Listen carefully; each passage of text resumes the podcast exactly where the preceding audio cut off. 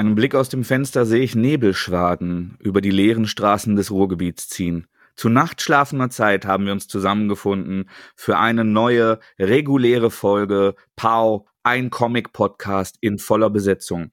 Aus diesem Grunde begrüße ich bei mir Andreas Wolf. Einen wunderschönen guten Morgen. Und Emanuel Brauer. Guten Morgen. Mein Name ist Matthias Penker-Tennig, aber Emo und ich bevorzugen die Rufnamen Emu und Mattes. Hallo. Ah, es ist gottlos, um diese Uhrzeit aufzunehmen. Absolut gottlos. Ja, schön, oh, oder? Gottlos mag ich. Du erzählst uns ständig von diesen heidnischen Bräuchen, denen du anheimfällst in deinem Heimatort. Das musst du doch gut finden. Absolut, absolut. Ich äh, finde das fantastisch, an einem Wochenende im Dunkeln aufzustehen, in den Keller zu gehen, den äh, Laptop anzuschmeißen und äh, zu überlegen, was ich jetzt erstes mache, mit euch sprechen oder Kaffee zu bereiten. Klingt eigentlich wie ein Arbeitstag, wenn ich ehrlich bin. genau. Klingt wirklich wie ein Arbeitstag. An einem Samstag. Samstagmorgen, 8 Uhr. Macht aber noch ein bisschen mehr Spaß, obwohl ich ja meine ja, Arbeit stimmt. ganz gerne mache. Ja, das stimmt, das stimmt. Wie geht's euch? Wir haben Samstagmorgen 8 Uhr, Alter. Ja, ist gut. Ja, ich, ich finde das auch eine komplett unangemessene Frage in dem Zusammenhang. Aber ich, ich freue mich, dass wir äh, miteinander sprechen und äh, ein Gesäß voll Bücher mitgebracht haben. Oh. Mir, mir, vielleicht schaffen wir diese Folge nicht explicit zu werden. Ich weiß, der ganze Cast ist explicit, aber wir, wir können ja mal gucken, wer, wer als erster einknickt. Wir wissen alle, wer als erster einknickt, Matthias. Ja. Ja. das stimmt. Ach, wie schön. Bevor wir aber ähm, zu unserem Hauptgeschäft, den Comics, gehen, werde ich heute euch nicht ein Videospiel kredenzen, wie sonst bei einer derartigen Einleitung, sondern ich habe ein Buch gelesen, eins ohne Bilder. Das wie, heißt. Fühlt man sich dabei so? Also ich frage nur für einen Moment. Sehr, sehr schlau. Ich, äh, hm. Ich erinnere mich daran, dass ich ein sehr, sehr schlechtes Abitur gemacht habe und äh, habe festgestellt, wie wenig mir das dabei hilft. Und ähm, fühle mich jetzt fast, als hätte ich studiert. Ah, schaut mich an, ich habe Abitur. Mhm. Ein sehr, sehr schlechtes. Hat so gerade eben geklappt. Es sollte trotzdem erwähnt sein. ich, ganz ehrlich, das kriegst du doch heute bei Aldi. Ja, ich nicht. Naja, anderes Thema. Wir können nachher noch mal offline auf unsere Kontoauszüge gucken und gucken, was mir mein schlechtes Abitur gebracht hat. Das ist gerade sehr, sehr unangenehm. 3,8. Ich, ich, möchte betonen, dass äh, von uns dreien hier ich derjenige bin, der der Einzige bin, der studiert hat und ich bin wahrscheinlich auch derjenige, der am wenigsten von uns dreien verdient. Safe nicht. Auch. Aber, aber du, lass uns das nicht vertiefen. Nein, bitte nicht, bitte nicht. So, nachdem wir die Sozialneiddebatte angestochen haben, äh, Kommen wir zu Unnützes Wissen für Marvel-Nerds, einem Buch von Stefan Mesch und Lino Virak, das äh, ich neulich in einer Nennung auf comic.de, Grüße gehen raus, fand. Und ähm, das ist eins von diesen, ja, von diesen Nice to Know oder äh, Random Facts Büchern, die, die man ja in, in so ähm, Ge Geschenkartikelregalen findet in der Bücherei. Ähm, und die von sehr wechselhafter Qualität sind. Aber die beiden äh, haben offensichtlich, ist übrigens erschienen im Riva Verlag, habe ich noch nicht gesagt. Ähm, die beiden haben offensichtlich ähm, sehr, sehr, sehr, sehr viele Jahre mit dem Lesen von Superhelden-Comics verbracht. Denn Marvel Nerds ist so ein kleines bisschen äh, irreleitend. Es ist überwiegend Marvel, aber es finden sich auch immer wieder ähm, DC ähm, Facts darin. Und es, es ist grob unterteilt in, in Kapitel wie Jahrzehnte, 40er, 50er, 60er, 90er und so weiter und so weiter. Aber auch ähm, Avengers, Star Wars, Spider-Man und ähm, hat dann unterschiedliche Kapitel, in denen immer so ein Absatz ist, in dem so ein Random Fact steht. Und das ist halt ähm, gut geschrieben. Da sind viele Sachen drin, die ich wusste, die verdrängt waren in meinem peripheres Wissen und die zurückkommen. Ja, ah, das gab es. Ja, das war cool. Und äh, die, die mich vielleicht auch noch mal angehalten haben, etwas nachzulesen oder ähm, noch mal zu rereaden in meinem Urlaub. Ähm, aber auch einige äh, mal skurrile, mal politische Fakten, die ich noch nicht wusste. Ich kann ja einfach mal hier random blättern Autor und DC-Experte Mark Waid schreibt so ungern unter Bob Harris, Marvel-Chefredakteur 1990 bis 2000, DC-Chefredakteur 2010 bis 2020, und Dan Didio, DC-Herausgeber 2010 bis 2020, dass er von 2009 bis 2020 keine DC-Reihen schreibt. Erst als Harris und Didio DC verlassen, kehrt er zurück. Mhm. Wade's Black Widow 2016 macht Spaß, sein Daredevil 2011 bis 2015 gewinnt drei Eisner Awards. Mhm. Also ihr seht schon relativ spezifische Sachen, die wahrscheinlich auch für, für Leute interessant sind, die sich regelmäßig in unserem Podcast verirren, weil unser Emu ja auch diverse solcher Bücher äh, aus, aus, dem, aus der Hüfte hustet. Ja, bisschen dick aufgetragen, aber eben. Ja, sehr dick. Was, aber ich finde das gerade ziemlich cool. Das, äh, es ist cool. Also es ist ein, ein ähm, Taschenbuch, das, glaube ich, eine coole Geschenkidee ist für ja, Leute, die, die ähm, gerade Superhelden-Comics mögen, aber sich halt sowieso schon alles gekauft haben. Wenn du halt jemandem eine, eine Kleinigkeit, so eine kleine Aufmerksamkeit irgendwie zukommen lassen möchtest, wo du weißt, der sammelt Comics, aber dem kaufst du keine Comics, weil der das eh alles hat. Und ähm, das ist echt ein, ähm, ein sympathisches, gut recherchiertes kleines Buch, ähm, das ich gern empfehle an dieser Stelle. Mhm. Finde ich nice. Habe ich gerade mal auf meine Wunschliste gesetzt. Werde ich nachher meiner Frau geben, weil bald ist ja Nikolaus. So nämlich. da du es auf die Wunschliste gesetzt hast, äh, hast du den Preis gerade zur Hand. Den habe ich nämlich vergessen. 10 Euro. Da, das ist, 10 Euro äh, Taschenbuchpreis. Und das ist äh, Wichtel-kompatibel, würde ich sagen. Ja, 8,99 die digitale Version. Nice. Ja. Sehr cool. Andreas, hast du ja. Bücher gelesen? Wenn ja, mit oder ohne Bilders? Ich lese nur mit Bildern, ich fühle mich nicht schlau, ich habe einen Hauptschulabschluss. Ähm. oh, nicht scheiße, die Nummer wird jetzt ewig gehen. Oh ja. Was diese, das, das Arbeit schon immer anhören. Alle um mich rum, die irgendwie Abitur und ah, ich habe gerade meinen Bachelor abgeschlossen. Mhm. Hast du ähm, um mich rum oder unter mir gesagt? Um mich rum. um mich rum. Aber er meinte unter mir. Das ist nach wie vor sehr unangenehm, sehr, sehr unangenehm. Es tut uns wahnsinnig leid, aber ja, ihr wisst ja, wir, wir haben nicht ausgeschlafen. Es ist früh am Morgen und ähm, wir haben schon nicht viele Synapsen und davon laufen gerade nur die Hälfte. Ja, um darauf weiter herumzureiten. Ihr wisst, ich bin ein einfacher Mann. Ich habe gesehen. Gerade bewiesen. Ich, ich habe gesehen Daredevil, ich habe gesehen David Mack und ich habe zugegriffen. Ja. Und zwar in der Must-Have Collection ist Daredevil und Echo erschienen, äh, Teile der Lehre. Ein Ausschnitt aus der Daredevil-Reihe von 1998, ähm, in der Echo, ich glaube, sogar eingeführt wird. Ähm, inhaltlich geht es im Grunde darum, äh, Maya Lopez äh, als, wurde als Weise von, von Wilson Fisk aufgenommen und großgezogen. Ähm, sie ist gehörlos und ist, hat aber so super Sinne, das erinnert uns vielleicht an jemanden, dass sie quasi alle Bewegungen wahrnimmt und nachahmen kann. Ähm, und als Schurkin Echo ähm, versucht sie ihren Vater zu rächen. Denn Wilson Fisk hat ihr gesagt, der Devil hat deinen Vater umgebracht. Sie jagt also der Devil, adaptiert den Kampfstil, auch diverse andere und versucht ihn so zu bekämpfen.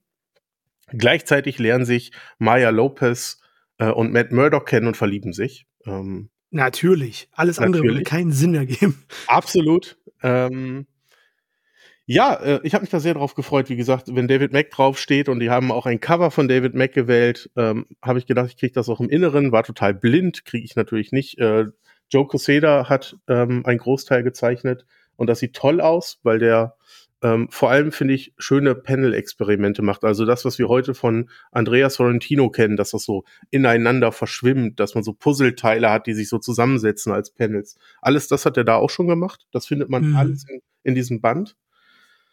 Aber wir hatten es die Tage bei der Panini-Vorschau für das Halbjahr schon. Zeichner, die dann versuchen zu schreiben, ne? Also David, David Mack hat geschrieben und das fühlt sich ein bisschen an, als hättest du Alan Moore auf Wish bestellt. ähm, die haben so ein Intro, da sitzt Daredevil am Klavier und klimpert rum und versucht dann irgendwie aus einem inneren Dialog soll wohl was tiefgründiges erzählt werden, aber das fühlt sich die ganze Zeit so cheesy und schlimm an, wenn man das so. Ich habe mich da richtig durchgequält am Anfang. Mhm. Ähm, Im Kern eigentlich eine ganz coole Story, aber ganz ehrlich, durch die Schreibe von, von David Mack finde ich, nee, ich habe da keinen Zugang gefunden, obwohl ich riesiger Daredevil-Fan bin. Wie gesagt, ich habe nur deswegen zugegriffen. Ich habe da nicht groß drüber nachgedacht. Und ich glaube, das ist wirklich das erste, was ich wirklich richtig enttäuscht bin von dem Daredevil-Comic. Ähm, weil mir das so wenig gegeben hat und, und sich an so vielen Stellen so, so hakelig, so komisch anfühlte zu lesen. Ähm, so möchte gern tiefgründig, was aber gar nicht da ist. Anstatt dass er gesagt hätte, ich mache jetzt eine geile Action-Story mit diesen zwei, mit diesen zwei Helden, die sich gleichzeitig im Privaten verliebt haben. Ähm, dann wäre es vielleicht Durchschnitt gewesen, aber das hätte mehr Spaß gemacht als das, was ich hier bekommen habe. Schade, sehr, sehr schade. sehr vernichtend. Ja, ich, ich fand es auch wirklich nicht gut. Ähm, ja. Ich habe mich auf die Serie jetzt gefreut, die ja, ich glaube, Anfang nächsten Jahres bei Disney Plus kommen wird. Mhm. Ähm, äh, auf Echo und hatte gedacht, das wäre ein ganz cooler Auftakt. Ähm, umso mehr freue ich mich jetzt, dass die die aktuelle ähm, Echo-Reihe von, von Phil Noto bei, bei Panini bringen. Ja. Ich hoffe, dass die, die mir die, die mehr Spaß machen wird. Die heißt ja paradoxerweise ganz genauso. Er ist ja auch einfach der Level im Echo. Ja, also im Original. Ja, ja kann so sein. Ja. Ähm, hier muss man vielleicht noch dazu sagen, dass das ähm, eigentlich erst im Nachgang, als diese Story veröffentlicht wurde, also du kriegst ja das Paperback auch, der Devil in Echo, ähm, aus äh, den 90ern, aber ursprünglich erschien das ja in der 98er Daredevil-Reihe. Ja, genau, das sind die Hälfte 9 bis 15. Das heißt, mhm. es war so nie gedacht und daher ist, glaube ich, legitim, wenn man jetzt irgendwie wirklich eine abgeschlossene Miniserie macht, die dann wirklich so heißt. Mhm. Ähm, wirklich schade, weil ich mag die Figur Echo total gerne. Ich mag diesen, diesen äh, Konflikt, der dann auch mit Wilson Fisk natürlich ähm, irgendwie einhergeht. Ich mag das mhm. ja immer sowieso, wenn er auftaucht. Äh, eine tolle Figur. Aber diese Schreibe drumherum macht da echt viel kaputt, dass du immer diese inneren Monologe hast mit der möchte gern Tiefe, geschwollen geschrieben, aber irgendwie dann doch nicht so richtig getroffen. Ähm, das macht es schwer, sich dann da irgendwie durchzuquellen. Ja. Aber das Artwork von Quesada war schick. Ja, ja, das, das Artwork war schick, die Ideen sind toll, mhm. ähm, wie er die Geschichte erzählt, wie er mit den Panels umgeht, ähm, wie dann auch mal so Seiten auseinanderfallen, weil, ne, wo die Panels so ein bisschen so lose zusammenhängen, sag ich mal, und dann auch mhm. so schräg nach unten fallen. Das sieht alles toll aus. Ähm, aber wenn der Inhalt nicht trägt, dann verliert man mich leider relativ schnell. Ja. Ja. Ich, ich, ich bin ja ein großer Freund äh, von Joe Quesada, vor allem nicht, für, also nicht nur für, sein, für seine Artworks, sondern vor allem aufgrund der redaktionellen Tätigkeit, die er halt denn so äh, die 2010er Jahre gemacht hat, nee, eigentlich noch früher, so 2000er Jahre bis 2010er Jahre, weil er war ja dann später Chefredakteur für Marvel. Ich weiß nicht, ob er das hier auch schon war, müsste eigentlich, da war er wahrscheinlich auch schon in dem Posten. Ähm, und unter ihm sind ja die absoluten No-Brainer-Serien entstanden, die dann irgendwann auch mal dazu geführt haben, dass äh, sowas wie das MCU Fuß fassen konnte.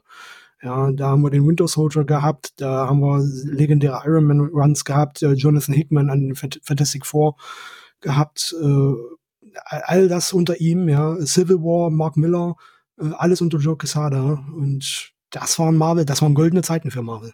Mhm die haben das geprägt, was wir heute eigentlich äh, unter Marvel definieren, so medial, also auch comic-übergreifend. Ja. Ja, schade. Da hätte ich mir hier einfach, einfach mehr erhofft. Hm. Ähm, aus meiner, aus meiner Sicht auf jeden Fall Marvel Must Have äh, das falsche Label für diesen Comic. Oh, ja. Ja, man darf auch mal Spitzen raushauen. Ja, na klar. Das ist, ja. Ja. Vor allem, weil, weil wir jetzt ein paar Mal auch äh, betont haben, dass die ihren, äh, dass die Marvel Must-Haves ihren Titel zurechttragen, dass die sehr gut Titel ausgewählt haben. Mhm. Und wenn das mal daneben ist, äh, kann man das, kann man dann ja ruhig auch ein bisschen revidieren, dass wir jetzt schon ein paar Mal ja, ja, äh, das, das als Qualitätsmerkmal gehighlightet haben. Mhm. Ja. Absolut. Mathis, wie ist denn bei dir? Hast du auch was mit Bildern gelesen? Tatsächlich. Und ich habe ähm, Superhelden auch gelesen, aber ähm, bin nicht aus meiner Komfortzone rausgegangen. Ich lese ja gerne abgeschlossene ähm, Episoden oder Elseworld oder halt in sich abgeschlossene Geschichten gerne von äh, von großen Autoren und Zeichnern. Und ich habe einfach, weil es mal wieder so weit war, Killing Joke gelesen äh, von Alan Moore und Brian Bolland, das in einer neuen Albenedition erschienen ist. Damit, nur für die Statistik, gibt es Killing Joke aktuell bei Panini lieferbar in vier verschiedenen Versionen. Einem Softcover für 12,99, also einem Paperback, ähm, diesem jetzt äh, mir vorliegenden Album. Ähm, das ist aber kein Album im, im franco-belgischen Sinne, wie wir das bei bei Splitter oder Egmont oder Carlton bekommen, sondern hat die gleiche Höhe und hat aber ein Seitenverhältnis wie ein US-Heft. Habt ihr bestimmt bei Panini schon mal in der Hand gehabt. Einige von den, äh, wie heißen die Erwachsenen, nicht One Black Label. Day. Ja, ähm, ne, das ist ja bezogen auf die One Bad, One Bad Day Reihe, die Batman-Reihe. Da ist ja, da haben sie ja Killing Joke jetzt nochmal rausgebracht, weil das in diesen Schuber mit rein soll. Ah, okay. Ja. Das macht Sinn. Das ist mir entgangen. Danke dir hm. für den Hinweis. Weil die One Bad ähm, Day Reihe ist ja quasi Rip-Off des Konzeptes von Killing Joke, nur halt mit den anderen Villains. Ja, ihr habt das äh, schon ein paar Mal in meiner Abwesenheit besprochen. Ich bin mir äh, noch nicht so sicher, ob ich die alle lesen muss. Wollt, wollt ihr ohne. Zwei. Ja? Zwei davon, ja. Zwei davon solltest du lesen. Welche? Ähm, den Riddler und Razagul. Okay. Erste und letzte. Ich rekontempliere das und vervollständige die Liste der erhältlichen Ausgaben von Batman Killing Joke noch um die äh, überformatige Deluxe-Ausgabe äh, oh, ja. und äh, die äh, Black and White Ausgabe. Da wei weiß ich gerade gar nicht, in welcher Größe, in welchem Format die ist. Ähm, und es existieren, glaube ich, auch zwei verschiedene äh, Kolorierungen. Das hier ist die modernere, neuere, die ich eigentlich auch schöner finde und mehr mag aber das äh, Nostalgiker sehen das sicher anders. Ähm, ja, also ich glaube auch, wenn Alan Moore das anders sieht, dass die Story um jeden Zweifel, über jeden Zweifel erhaben ist und eine der absoluten Batman Must-Reads ist. Gibt Leute, die das äh, über äh, überbewertet finden, aber ich finde es äh, nach wie vor sensationell und sehr intensiv, sowohl was die Zeichnung als auch was einfach die die Charakterisierung des Jokers angeht ich glaube, das hat sehr, sehr viel für die Figur, wie sie später auch im, im Film, also Tim Burton hat den, den Comic als großen Einfluss äh, genannt. Ich glaube auch Christopher Nolan äh, ist, ist davon inspiriert worden, wenn man jetzt den filmischen Joker sieht. Und ähm, ich finde tatsächlich auch, wenn Druckkosten raufgehen und die Preisgestaltung bei Panini häufig Gegenstand von äh, Kritik bei uns war, ähm, finde ich das äh, von Preis her einen sehr schönen Kompromiss. Für 18 Euro ist es ein Hardcover. Es sind ähm, glänzende Seiten, mittlere Dicke des Papiers, sehr, sehr schöner Druck, der gerade durch diese glänzenden Seiten gut zur, äh, zur Geltung kommt. Und es sind zwei Bonus-Stories, die beide, also Mini-Bonus-Stories, die beide von Bolland gezeichnet sind dabei. Einmal ein ganz normaler Typ, ein Innocent Guy aus Black Man, äh, Batman Black and White 4. Ähm, und eine ganz kurze äh, Origin of the Joker, auch von Bolland gezeichnet, von Mark Wade geschrieben. Das ist so ein Zweiseiter. Die sind mhm. noch hinten dran. Und ansonsten finde ich, wenn, wenn man sieht, was normalerweise ähm, Hardcover-Alben mit einer weniger bekannten Lizenz kosten, finde ich das eine, äh, ein, eine angemessen bepreiste Auflage, um halt so ein, so ein Must-Have in sein Regal zu bekommen, wenn man nicht äh, Platz und Geld für diese große Luxusausgabe, die natürlich wunderschön ist, erübrigen kann und möchte. Ja. Ja, ich glaube, die große Kritik kommt auch eher daher, wie wir gerade eben hatten mit One Bad Day. Du hast dann alle anderen Alben, hast Killing Joke wahrscheinlich schon zweimal bei dir im Regal ja. stehen. Und um den Schuber voll zu machen, musst du es dir dann halt nochmal für 18 Euro kaufen. Ja. Ähm, beziehungsweise das, ist, das habe ich nicht bedacht, ja. ja. Äh, Gab es ja aber auch, also das ist jetzt mittlerweile ausverkauft. Äh, du konntest den Schuber kaufen mit dem äh, Killing Joke Variant zusammen für 38 Euro. Das ist, sehe ich gerade im Shop, es ist ausverkauft bei Panini. Das ist aber 20 Euro für einen Schuber, ne? Ja, genau. Genau. Äh, das äh, 20 Euro für einen Schuber hat man ja schon mal. Ja, der Swarm Sing Schuber war ja noch ein bisschen teurer. Ja, okay. Also die, unter dem Gesichtspunkt ist es kacke, unter dem Gesichtspunkt, wie ich es, ich mich dem jetzt angenähert habe, nämlich mhm. ähm, eine, eine etwas schönere, etwas größere, etwas stabilere Variante zu haben als dieses Standard Paperback für 5 Euro mehr, finde ja, ich, ist das gerade ein No-Brainer, wenn man das Ding noch nicht hat. Ja. Ich, ich habe ich hab 30 für die Deluxe-Edition bezahlt. Ja. ja. Und ich, ich, ich finde, die ist es tatsächlich auch wert. Ja, ja, also ich hatte so vorher, ich hatte die Story halt vorher auch schon in zwei verschiedenen Versionen und habe es halt nochmal gemacht, weil ich einfach bescheuert bin. Aber ähm, ich habe die aber damals auch gekauft und dann irgendwann wieder veräußert. Ich bin ja so, so ein äh, Komma und Geher. Ähm, und die ist 2017 erschienen. Das ist also noch alte Panini-Preisgestaltung. Ich glaube, das hat seinen Grund, dass diese großformatigen Deluxe nicht mehr so häufig äh, bei denen erscheinen, weil ich glaube, das würden sie heute nicht mehr unter 40 machen. Ja.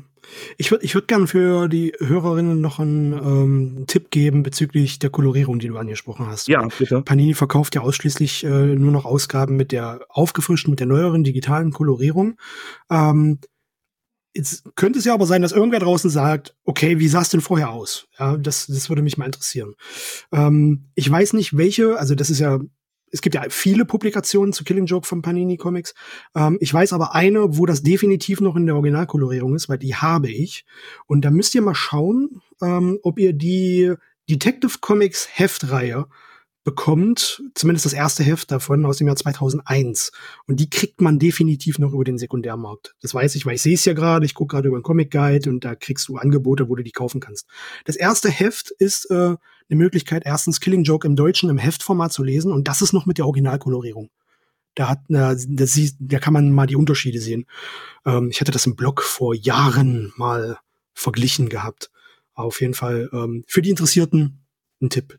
Detective Comics Heftreihe aus dem Jahr 2001. Erste Heft. Sehr guter Tipp. Core. Ähm, wo wir bei äh, charismatischen Bösewichten sind, die äh, in Sekundärverwertung auf der großen und kleinen Leinwand an Popularität gewonnen haben. Da kommt man ja nicht an Marvels Loki vorbei. Ich habe die zweite Staffel der Serie leider noch nicht gesehen. Ohne zu spoilern in die Tiefe zu gehen, hat jemand von euch und Skala 1 bis 10? Ich habe es noch nicht gesehen, die zweite Staffel. Ja, 4. Okay, Andreas ist heillos begeistert. ähm, wie, wie das bei Panini schon mal passiert, wenn ähm, mediale Aufmerksamkeit für eine Figur da ist, bringen sie Material dazu raus, was Leute, die vielleicht noch keine Comics lesen, sondern die von Film und Fernsehen kommen, anhalten könnte, mal dazu zu greifen. Und ähm, in Hinblick auf die Loki-Serie vor allem ist eine Loki, der Gott der Lügen, Anthologie erschienen.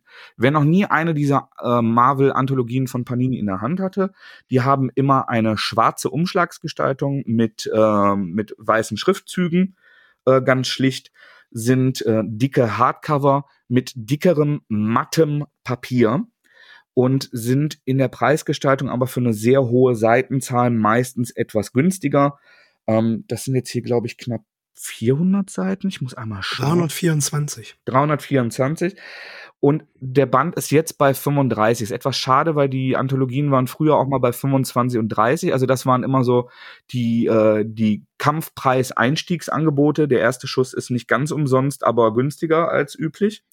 Mhm. Und ähm, ich halte das nach wie vor, ähm, wenn man sich auf das Hobby einlässt und wenn man das aktuelle Preisgefüge für sich akzeptiert, ähm, halte ich diese Anthologien für sehr gute Einstiege, halte den hier auch für gut sortiert. Es sind nicht alle äh, Loki äh, Must-Haves drin. Ähm, es gibt hier zum Beispiel dieses, dieses wunderschöne ähm, Loki-Ding, was von Esad Ribic, heißt der so? Ja. Mhm. Ähm, gemalt ist. Ähm, da, das hat's nicht hier reingeschafft. Es sind vor allem ähm, die, die Key-Ausgaben zu diesen ganzen Multi-Lokis, also die Key-Ausgaben zum äh, Froschtor, ähm, mhm. die, die erste Appearance 1962 in Journey into Mystery, 63er Avengers, 70er äh, Tor-Ausgaben. Ähm, ich bin comic-historisch nicht breit und gut genug aufgestellt, um einzugrenzen, wie gut diese Auswahl ist kann aber sagen, dass von den anderen Anthologien, die ich gelesen habe, ähm, ich immer, wo, wo ich besser im Thema bin, wenn es jetzt zum Beispiel bei, bei Venom oder bei den Guardians of the Galaxy war, ich immer den Eindruck hatte, dass es, äh, dass die Auswahl sehr gut recherchiert war. Es sind einige modernere Sachen noch drin. Ähm, Thor ab 2000 sind ein paar Ausgaben. Johnny into, äh, into Mystery dann mit dem jungen Loki, Agent mhm. of Asgard, wobei das dann auch eher Teaser sind, weil es immer Einstiege in längere Storylines sind, was ja eigentlich die, die modernere Art des Erzählens ist, die auch mehr ähm, ja, so Fernsehserien kompatibel ist, mit, mit heutigen. Siebenheiten mhm. vergleichbar. Ja, und ähm, ich tatsächlich ist der große Vorteil dieser Anthologien, die werden in, ähm, in Deutschland mitgestaltet und die Auswahl dieser, dieser redaktionellen Begleittexte, die passiert auch in der deutschen Redaktion. Ich habe, als ich noch für Panini geschrieben habe, an der Captain Marvel Anthologie mitgearbeitet, daher weiß ich das. Und die sind sehr gut strukturiert und liefern halt wirklich ähm, Antworten auf die Fragen, die man sich stellt, wenn man diese Serie geguckt hat und sich fragt, wer wer ist denn jetzt eigentlich dieser Froschtor? Wo kommt dieser Quatsch jetzt her? Wo hat das seinen Ursprung? Und ähm, in, in Zusammenhang mit diesen redaktionellen Texten finde ich die Dinger immer noch sehr, sehr gut. Die, ähm, der Mattepapierlook passt ein bisschen schöner zu den älteren Ausgaben als zu den neueren. Ich habe ja gerade gesagt, mit dieser modernen Kolorierung sah das glänzende Papier bei Killing Joke geiler aus. Mhm. Aber es ist nicht mehr so günstig, wie sie mal waren. Ich würde aber auch die Loki-Anthologie uneingeschränkt empfehlen. Wenn du jetzt äh, jemanden empfehlen würdest, äh, so einen Einstieg in die Welt von Loki oder mal eine Story zu Loki lesen zu wollen, würdest du denn eher die Anthologie oder die äh, Loki-Story, die du schon angesprochen hast, von Esad Ribic und Robert Roddy empfehlen? Wenn jetzt jemand sowas fragen würde, okay, ich will jetzt eine Story, ich will jetzt irgendwas zu Loki lesen, ich will da mal einen Comic zu lesen, was soll ich mir kaufen? Was würdest ich, du sagen? Ich würde wahrscheinlich den Ribic empfehlen, weil der einfach visuell einen so wegbläst ja. und eher kompakt und schnell dir zeigt, was, warum Comics jetzt eigentlich das interessantere Medium als Fernsehserie mhm. oder Film sind. Ja. Wenn es aber darum geht, und ich glaube, da dürfen wir von, von uns als länger eingeschworenen äh, Comic-Nerds nicht unbedingt auf die Hauptzielgruppe dieser Anthologien schließen. Ja, ja. Wenn es darum geht, ähm, und wir, wir viel Leser sind ja auch immer drauf aus, Leute in unserem Umfeld irgendwie anzufixen und dafür zu begeistern. Und das ist halt was, das würde ich einem Arbeitskollegen in die Hand drücken, der sagt, ey, ey, du machst doch hier mit Comics und so. Ich habe Loki geguckt, voll geil, voll geil. Wie, wie war das da mit dem Frosch und so? Dafür ist das halt. Dass, ja, dass genau. du, ähm, wenn der dann sagt, boah, das ja, gibt, kannst du ja noch irgendwas empfehlen, dann, dann würde ich dem den Ribic geben. Wenn es jemand ist, der schon mit Comics viel zu tun hat, ähm, dann würde ich, glaube ich, erst direkt den Ribic in die Hand geben. Weil der, weil der halt auch sensationell ist. Auch inhaltlich. Ja. Für alle da draußen, die sich jetzt fragen, wovon wir hier reden, was denn dieser Comic von Ribic ist. Äh, Panini hat diese Story 2020 nochmals Deluxe-Edition rausgebracht. Das ist tatsächlich das perfekte Format dafür, weil das sehr großformatig ist. Und äh, diese Story ist inhaltlich sehr gut und visuell ein Meisterwerk. Für 29 Euro Loki Deluxe-Edition heißt das Ding kam wie gesagt 2020 raus. Äh, No-Brainer, zwingende Empfehlung, wer auf diese Thematik in irgendeiner Form oder auf diese Figuren in irgendeiner Form Bock hat, irgendwas mit Thor oder Loki zu lesen, äh, sollte man im Schrank haben. Das ist ein Und halt auch komplett alleinstehend. Ja. Das ist quasi der Loki-Killing-Joke. Genau, ja, das sind vier, vier Hefte gewesen, die hier gesammelt mit 124 Seiten rauskommen, in einem sehr, sehr schicken, großen Format im Schutzumschlag. Ähm, das ist wirklich äh, Anschaffung wert. Ja, schließe ich mich komplett an der Empfehlung. Ähm, und ich habe mir gerade die Deluxe mal auf meine Wunschliste gepackt. Das mhm. habe ich nicht mitbekommen. Ich habe noch das Paperback. Das will, das will geupgradet werden. Das. Andreas, hast du auch was von Superhelden gelesen? ich mag Superhelden ja nicht so. Ähm, ja, habe hab ich. Ähm, ich habe einer meiner aktuell liebsten Reihen weitergelesen. Ähm, und ich weiß, ich bin damit late to party, aber Oh. Äh, ich habe Injustice das vierte Jahr gelesen. Warte, warte, du liest das gerade echt zum ersten Mal? Ja. Wow, krass. äh, und zwar bringen Panini das ja aktuell als Deluxe-Edition heraus. Ja. Und zuletzt ist jetzt das vierte Jahr gekommen. Ähm, für alle Leute, die das nicht kennen, es ist eine DC-Superhelden-Alternativgeschichte. Bedeutet, alles andere ähm, ist egal. Ähm, es hat auf die sogenannte Kontinuität gar keine Auswirkung. Man erzählt ein komplett eigenes Universum ähm, mit denselben Superhelden. Was passiert? Äh, der Joker hat Superman dazu gebracht, Louis Lane, die schwanger war, äh, umzubringen. Daraufhin hat Superman sich dazu entschlossen, ähm, die Welt Richtung Frieden zu bringen, und zwar mit allem, was es kostet. Er agiert also eigentlich als Diktator. Demgegenüber steht Batman, ähm, der seine Leute um sich geschart hat, die versuchen, Superman zur Vernunft zu bringen. Also ist, glaube ich, optimistisch ausgedrückt. Ähm, und es gibt halt diesen Clash zwischen den beiden Gruppen, Superman, seine Anhänger und Batman und seine Anhänger. Ähm, und weil Batman jetzt ähm, hier im vierten Jahr langsam in die Ecke gedrängt ist und auch seine Anhänger mal weniger werden, denn ähm, auch Superman geht hier sehr final mit seinen Gegnern um, ähm, entschließt er dazu, die Götter des Olymps mit, mit reinzuziehen ähm, und damit vor allem Wonder Woman in eine äh, missliche Lage zu bringen, denn eigentlich steht sie auf Super, Supermans Seite und jetzt stehen, ähm, steht ihr Vater äh, ihr gegenüber ähm, mit all den anderen Göttern des Olymps. Ähm, und es kommt zu einer schönen Keilerei, wie man so schön sagt. Es ist immer noch toll. Äh, es macht mir immer noch großen Spaß. Ähm,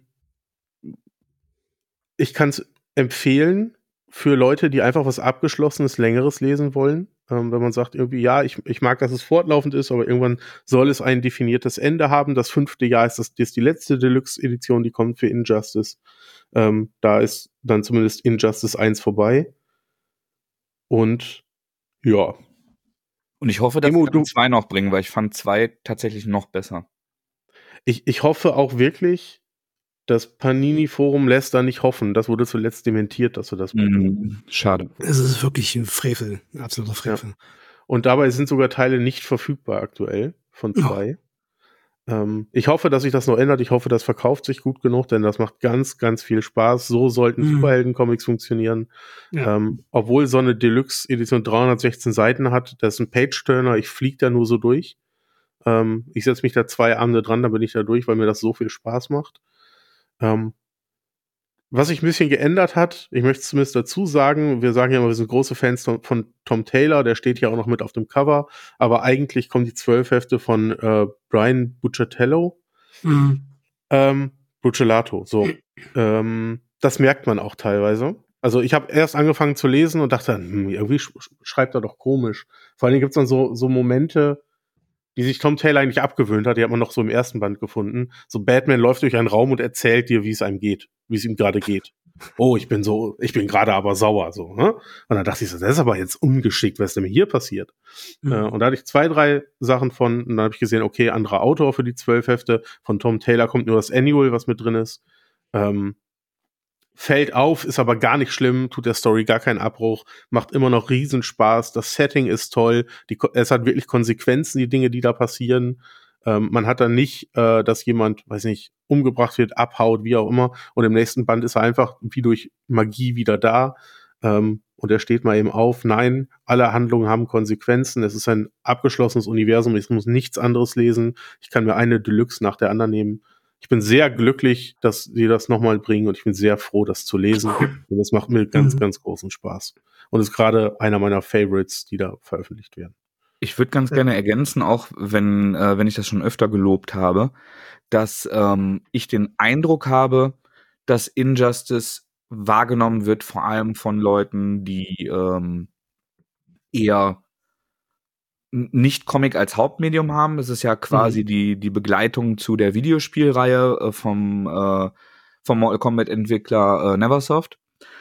Und ähm, dass Leute, die aber klassische Comicleser sind und weniger mit Videospielen zu tun haben, trotz der langlaufenden Reihe immer mal wieder den Eindruck haben, das sei so Lizenzkacke, so Zweitverwertung, wo irgendwelche Leute dran gesetzt werden, um Kohle zu drucken.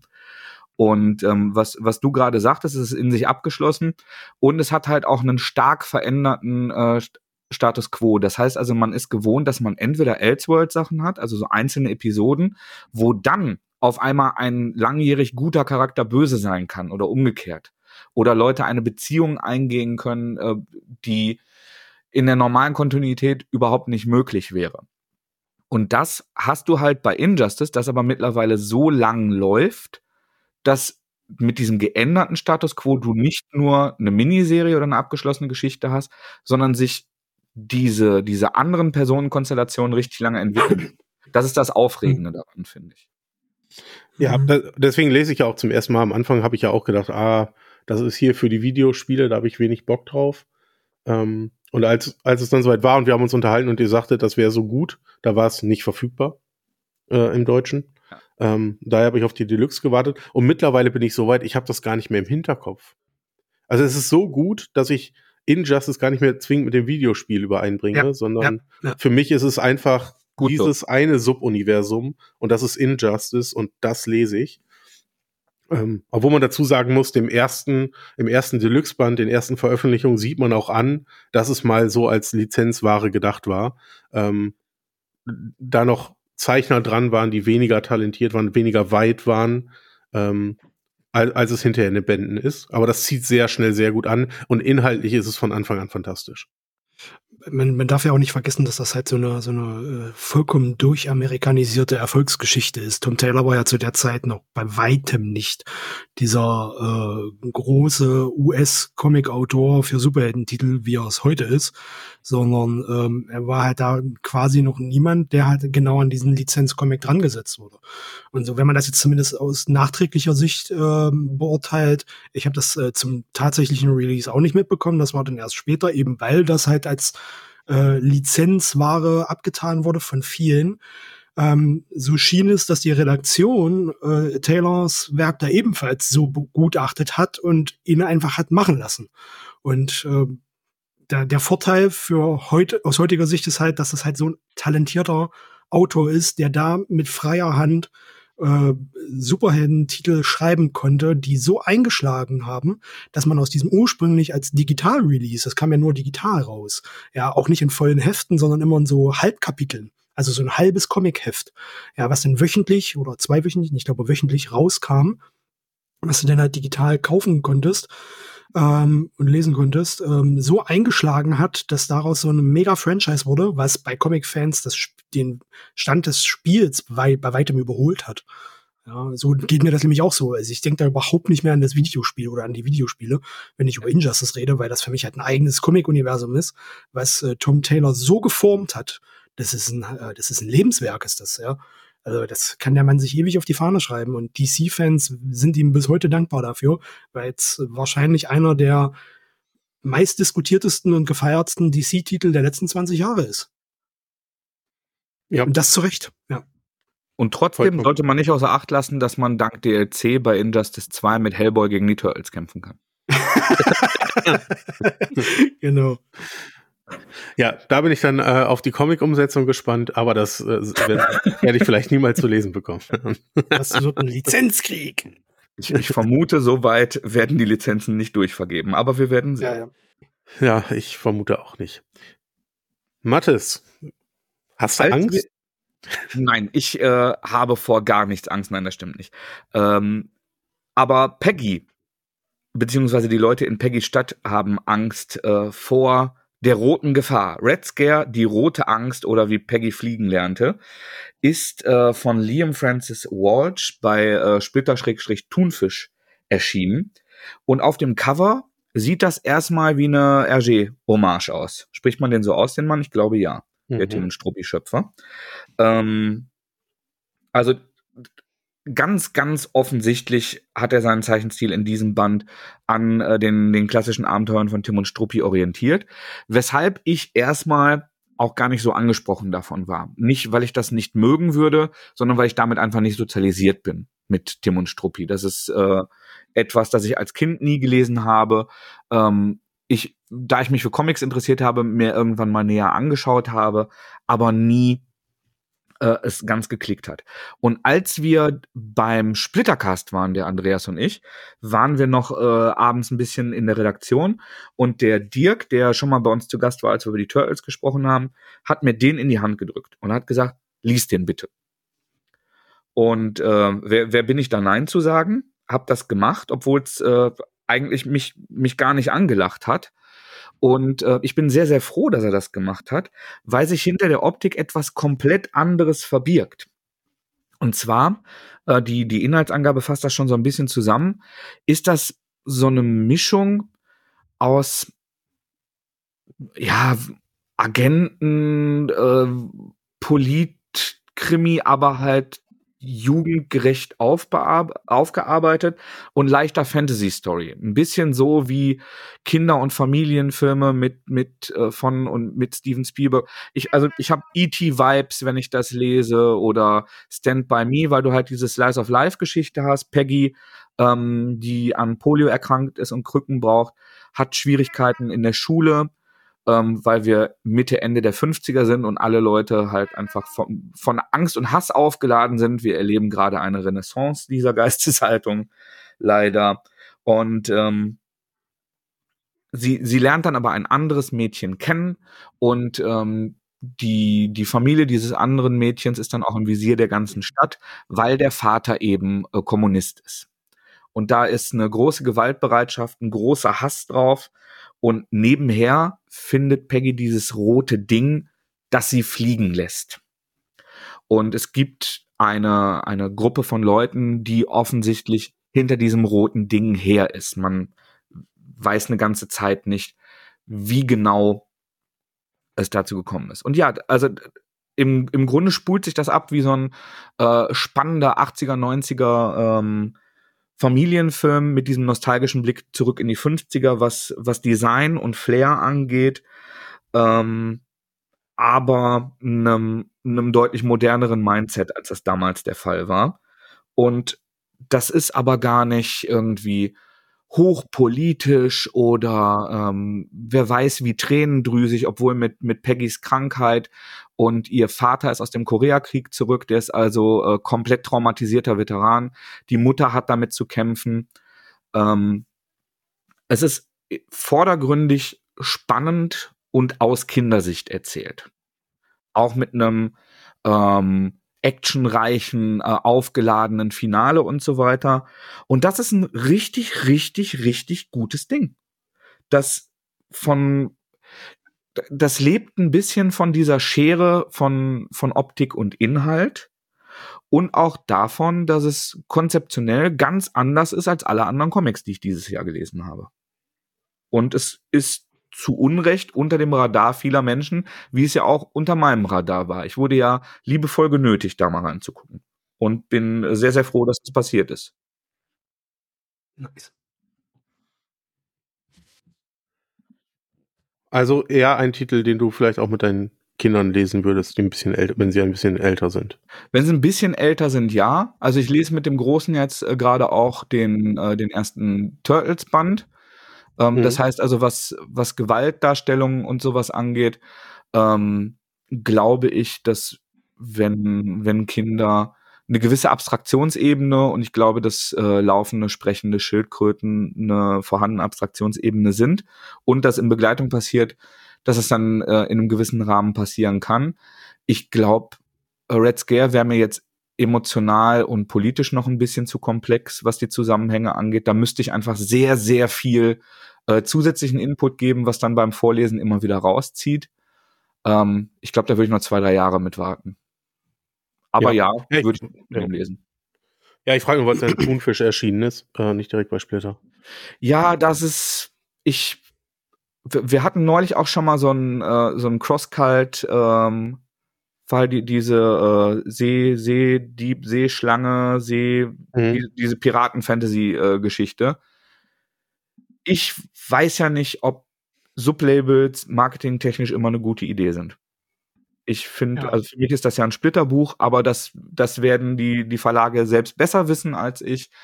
Ähm, aber Thunfisch richtet sich ja auch nicht immer nur an Kinder. Die, die Schlümpfe erscheinen ja auch zum Beispiel komplett auf Thunfisch. Ähm, ich, ich persönlich würde das auch dem der, der großen Marke, glaube ich, hinzufügen, wenn das meine Entscheidungen wären. Aber es richtet sich nicht primär an Kinder, meiner Meinung nach. Hm. Nein. Hm. Cool. Wäre das was für euch? Ähm, Ich habe Emo nicht überzeugt. Äh, ich finde es interessant, aber es ist halt auch so, äh, wie, wie du schon sagtest, äh, nicht direkt angelacht. Das wäre was, äh, wo ich sage, okay, da gucke ich jetzt mal rein, weil es wurde gesagt, äh, es ist richtig gut. Ich, ich wäre jetzt nicht von alleine drauf gekommen, deswegen. Ja, halte ich es mir mal auf der Agenda, aber wird jetzt nicht auf der Prio-Liste ganz oben stehen bei mir. Ja, das verstehe. Das war bei mir auch so. Ich habe vorher auch ein paar Mal gesagt, ist gut, ist gut, ist gut, muss lesen, muss lesen. Und dann, ja, ja, genau, genau, das meine ich. Da habe ich dann hinterher mich, mich dann auch verpflichtet gefühlt, da hinterher äh, ein Feedback zuzugeben. Mhm. Ja. Obwohl ich das Artwork, Artwork eigentlich schon sehr, sehr schick finde. Das gefällt mir eigentlich schon. Ist wirklich cool, das Ding. Und es, es ist besonders. Das ist es halt. Ich glaube, wenn man sehr, sehr viel liest, dann äh, ist man immer sehr dankbar, wenn man was Besonderes hat. Mhm. Ja, absolut. Vor allem so mit den, mit den, mit den Farben und den Backgrounds. Äh, und ich sehe ja gerade, also ich bin jetzt auf der Homepage und gucke mir die Vorschau an. Ähm, für alle, die jetzt nicht wissen, was ich gerade tue. Ähm, erinnert schon manchmal ein bisschen an frühe Magnolas, ja? Ja, teilweise auch ein bisschen. Ja. Also so sehr weit hergeholt jetzt aber. Mhm. Äh, war jetzt so mein Eindruck. Ich, So, ich finde finde den Ansatz ganz interessant, eine klassische Optik zu wählen und dann modern, eine moderne Geschichte zu, zu erzählen. Mhm. Ja, Ähm, und- denn damit erreicht man bestimmt ein, ein Zielpublikum, das man sonst nicht erreicht hätte. Ja. Ich, ich weiß gar nicht, ob, ob das zu, zur Erreichung so hilfreich ist, aber es ist äh, beim, beim Lesen ist es dann halt ähm, echt aufregend, finde ich. Mhm. Ähm, auch ganz anders, als ich erwartet habe, ist die Synagoge von äh, Johann Zwar, der die Katze des Rabbiners gemacht hat. Und er äh, berichtet dabei von seiner Kindheit und Jugend in Nizza. Ähm, also er, es hat, es sind so Zeitsprünge. Tatsächlich ist die Geschichte wohl entstanden, als er ähm, sehr krank und sehr angeschlagen mit Covid im Krankenhaus lag während der Pandemie und da sein Leben so ein bisschen rekapituliert hat. Und ich fand das deshalb sehr spannend. Also die, ich mag, mochte die Katze des Rabbiners sehr. Ich glaube, die habe ich auch mal bei Power vorgestellt, ähm, weil die einen so, so unaufdringlichen, ähm, sympathischen Einblick in jüdische Gebräuche und Lebensstil gegeben hat, den ich sonst nicht bekommen habe, weil ich kenne eine, eine Handvoll Juden persönlich, die aber alle nicht so wahnsinnig religiös sind. Wenn ich andere Religionen kennenlerne, äh, sind, sind das häufig äh, Muslime, mit denen ich mich über ihre Gebräuche äh, oder Gewohnheiten in der Familie näher unterhalten konnte. Deshalb fand ich das spannend, weil es so, so unaufdringlich und selbsterklärend und so wenig indoktrinierend war, mochte ich die Katze des Rabbiners mit, mit diesem, äh, mit dieser äh, sympathisch vorlauten Katze. Mhm. Und ähm, ich habe eine ähnlich selbsterklärende Stimmung von der Synagoge erwartet. Ich habe eigentlich eine persönlichere Variante der Katze erwartet. Es ist aber ein komplett anderes Buch, auf das man sich einlassen muss. Ähm, es hat den gleichen Zeichenstil, weil Klaas es wieder selber äh, geschrieben hat.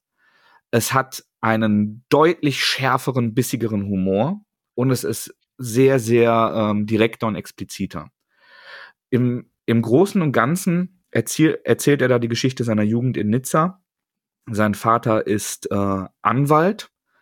Seine Mutter stirbt sehr früh und der Vater behält ihm das lange vor und sagt ihm das nicht und sagt den anderen Verwandten, dass sie verreist oder auf Kur oder so ist, weil er sich gar nicht damit auseinandersetzen will, dem Jungen das jetzt zu erzählen und früh Mhm. traumatisiert ihn dann damit. Ähm, der Vater ist liebevoll, ähm, politisch grundsätzlich ähm, links eingestellt, arbeitet aber tatsächlich auch für äh, rechtsoffene Politiker, was das war, immer wieder ähm, thematisiert und ist schnell dabei, Leuten auf die Fresse zu hauen, der Vater. Also wenn der irgendwo im Straßenverkehr äh, mit jemandem aneinander gerät, dann haut er dem gerne mal die Schnauze voll. Und Okay. ähm, ja, abgesehen davon, dass der junge Johann dann ähm, zeichnen mag und lernt, ähm, sieht man dann halt auch, wie er versucht, sich in die Gemeinde, in den relativ strengen Glauben seines Vaters zu integrieren und dann irgendwann den Wachdienst vor der Synagoge, ähm, im, in, also dieser Wachdienst wird eingeführt, äh, weil es antisemitische Anschläge gegen Synagogen gibt, äh, in, in Frankreich ganz besonders, der Front National, äh, damals mhm. vom äh, Vater von Frau Le Pen, ist äh, auf dem Vormarsch. Und er trägt sich halt für diesen Wachdienst ein, ähm, weil er dann nicht bei den Messen dabei sein muss. Also das ist für ihn gar keine ähm, sehr ehrenvolle Aufgabe, sondern er muss dann halt nicht im, äh, im Gottesdienst sein. Er muss nicht bei Ritualen dabei sein. Und da, also was, was vergleichbar mit der Katze ist und mir sehr gut gefallen hat, ist, dass dadurch eine, eine gewisse Distanz zu dieser Religion. Ich bin sehr interessiert an anderen Kulturen und an Religionen, halte Religion aber ganz allgemein für eine häufig schlechte und manipulative Sache. Das heißt, ich finde Gelegenheiten, bei denen ich so Einblicke bekomme, ohne die ganze Zeit eine Werbebroschüre unter der Nase zu haben, warum dieser Glaube elementar und wichtig ist und auch mich erreichen sollte. Das finde ich sehr angenehme und sehr aufschlussreiche Einblicke. Und das gibt die Synagoge. Es ist super spezifisch ähm, mit Schriftstellern, äh, bei, bei denen äh, ähm, das war, also der, der hat dann so Tagträume, wo er sich mit äh, Schriftstellern, die er mag, diskutiert und sein Leben mit denen abgleicht. Oder ähm, es geht eben um, um Lokalpolitiker in, in Nizza und deren Verbindung zum Front National und deren Koketterie mit der, äh, mit Rechtsaußen, wie wir es auch jetzt gerade in Europa und in Deutschland sich wiederholen sehen. Das ist alles super interessant, ist alles immer durchzogen ähm, von, von so einem sehr, sehr menschlichen, ähm, sehr ehrlichem, authentischem Witz. Aber es ist auch immer wieder super komplex, so dass ich unterbrechen und etwas googeln muss, um einen Zusammenhang zu verstehen. Und das mhm. macht zu deutlich größerer Arbeit als die Katze. Hm. Verstehe. Es ist aber mit einem Band abgeschlossen, ja? Die ja, hier, ja. Katze des Rabbiners waren ja mehrere, ja? Ganz genau. Katze des mhm. Rabbiners ist auch noch fortlaufend. Das ist also auch sein großer Durchbruch. Ja. Ähm, und das ist halt so ein persönliches Ding. Es hat davor wohl auch schon mal einen Band gegeben, ähm, der direkter auf den Vater bezogen war. Die stehen wohl so, also er ähm, gibt immer wieder Referenzen auf diesen Band, deshalb vermute ich, stehen die halbwegs in Zusammenhang und werde den bei Zeiten auch noch mal lesen. Aber das ist für sich abgeschlossen, ja. Mhm. Okay. Und super interessant und sympathisch lustig, aber dabei sperrig. Ich finde, das ist auch eine ganz äh, Eigenwillige Kombi. Ganz genau.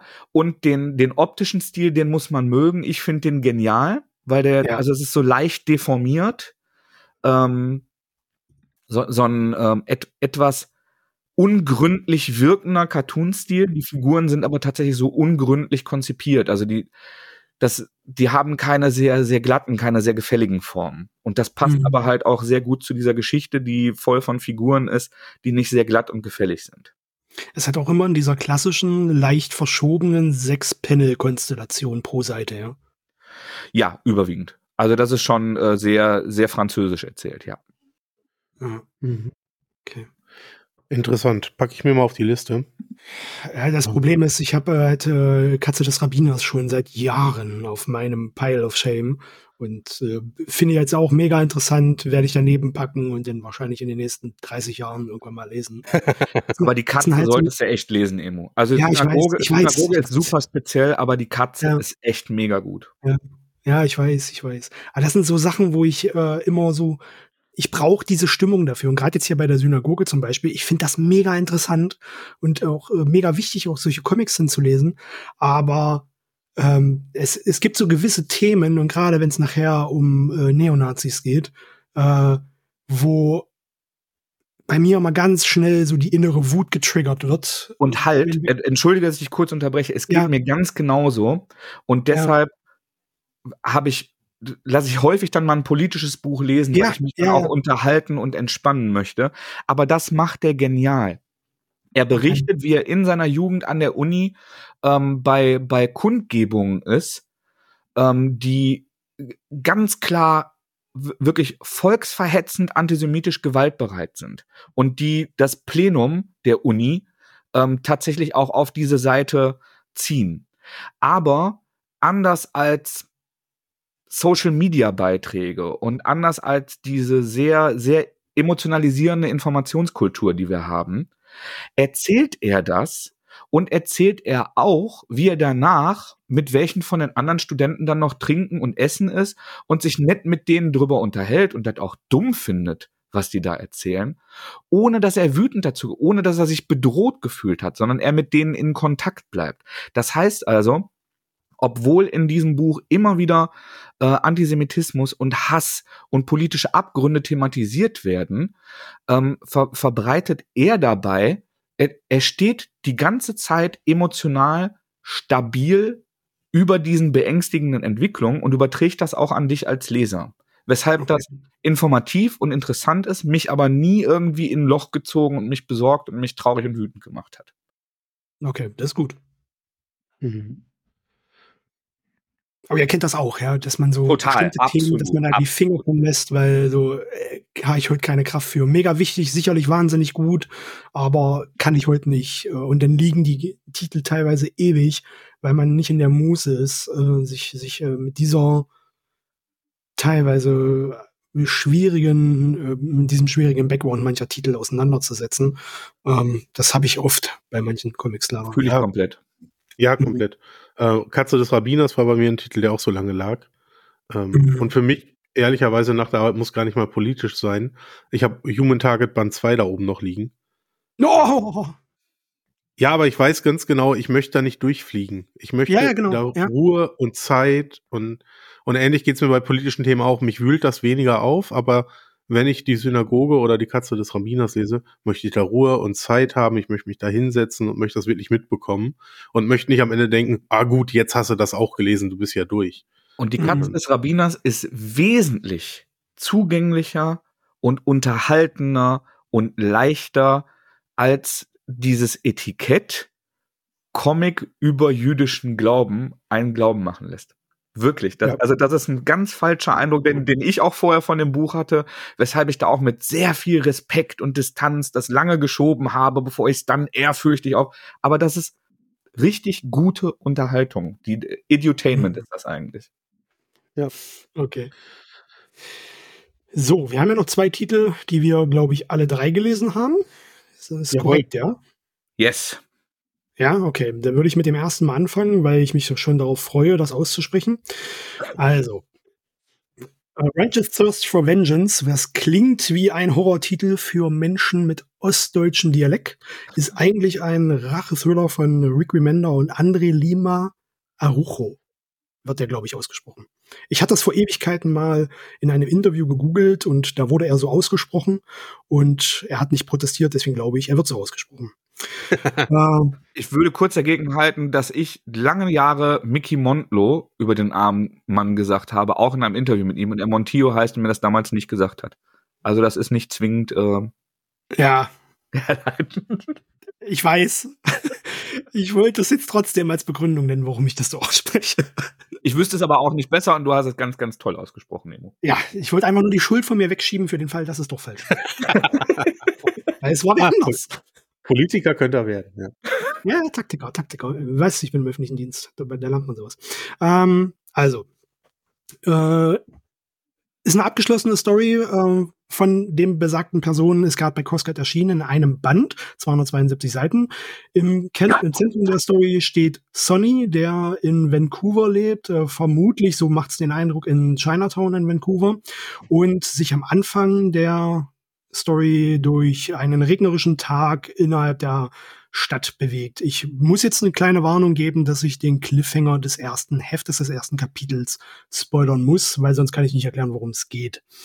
Äh, Sonny bewegt sich sehr, sehr heftig äh, und hektisch durch den Tag, ähm, geht einkaufen, versucht einige Utensilien zusammenzukaufen und schaut dabei immer sehr, sehr panisch auf sein Smartphone, weil er irgendwo zu einem bestimmten Zeitpunkt pünktlich aufschlagen möchte. Am Anfang weiß man noch nicht wo, aber anhand der Daten, die auf seinem Smartphone gezeigt werden, scheint das keine angenehme Situation zu sein, beziehungsweise die Szenerie, die er versucht zu erreichen, scheint keine angenehme zu sein. Dort angekommen am Ende des ersten Kapitels äh, scheint er jedoch zu spät aufzuschlagen, denn in einem Zimmer sitzen zwei gefolterte und ermordete Menschen. Und das Kapitel endet.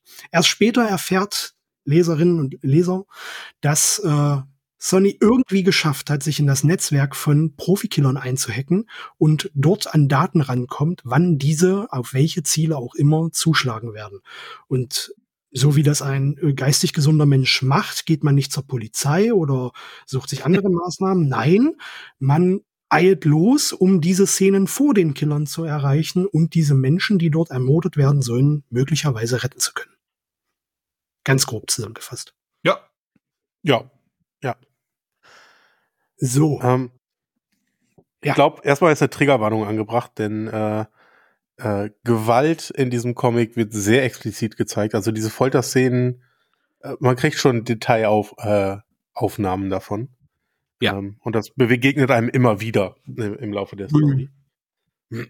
Ohne das jetzt irgendwie zu, zu feiern oder ähm, in einem guten Licht darzustellen, aber trotzdem sehr explizit.